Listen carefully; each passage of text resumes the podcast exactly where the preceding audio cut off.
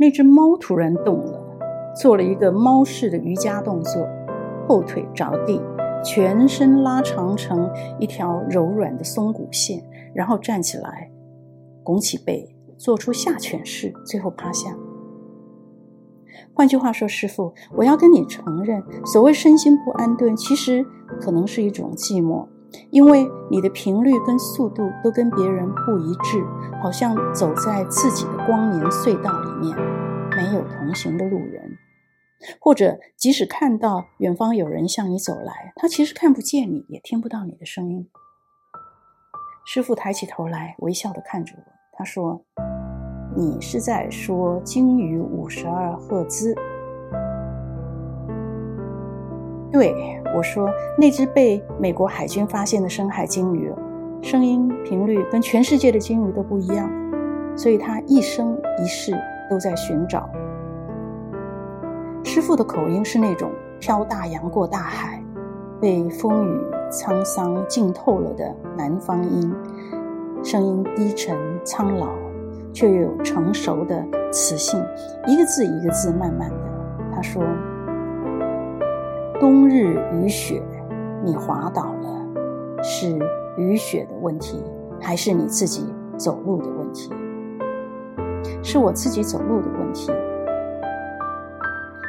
孤寂是存在的本质，任何人的心都是五十二赫兹的深海鲸鱼。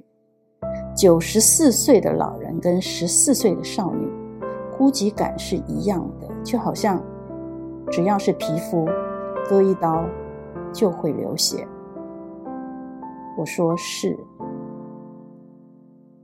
人走的时候，没有人不被带回生命的源头，跟存在对峙，跟存在对峙。我重复他说的话。所以你因为存在而觉得孤寂。那么是存在的问题呢，还是你自己怎么面对的问题？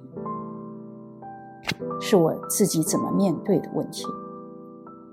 师傅把念珠放在蒲团右边的小茶几上，他说：“你的永远的负面的思绪，你的身心不安顿，你的疲惫，是因为你把你的自我放得太大了。”你只看见你自己的一种存在。师傅向来允许我反驳他，所以我急急地说：“谁可以看见自己以外的存在啊？”孩子，他丝毫不被我的急躁所动，平静地说：“这个世界不是只有一种存在，人只是万物中一个物种而已，更不是只有一种看见。”有些目盲的看见，使人更偏执，更看不见。当你充满自己的时候，你就只看见自己，只看见自己，你就是一个没有窗的房间，一条堵塞的河流。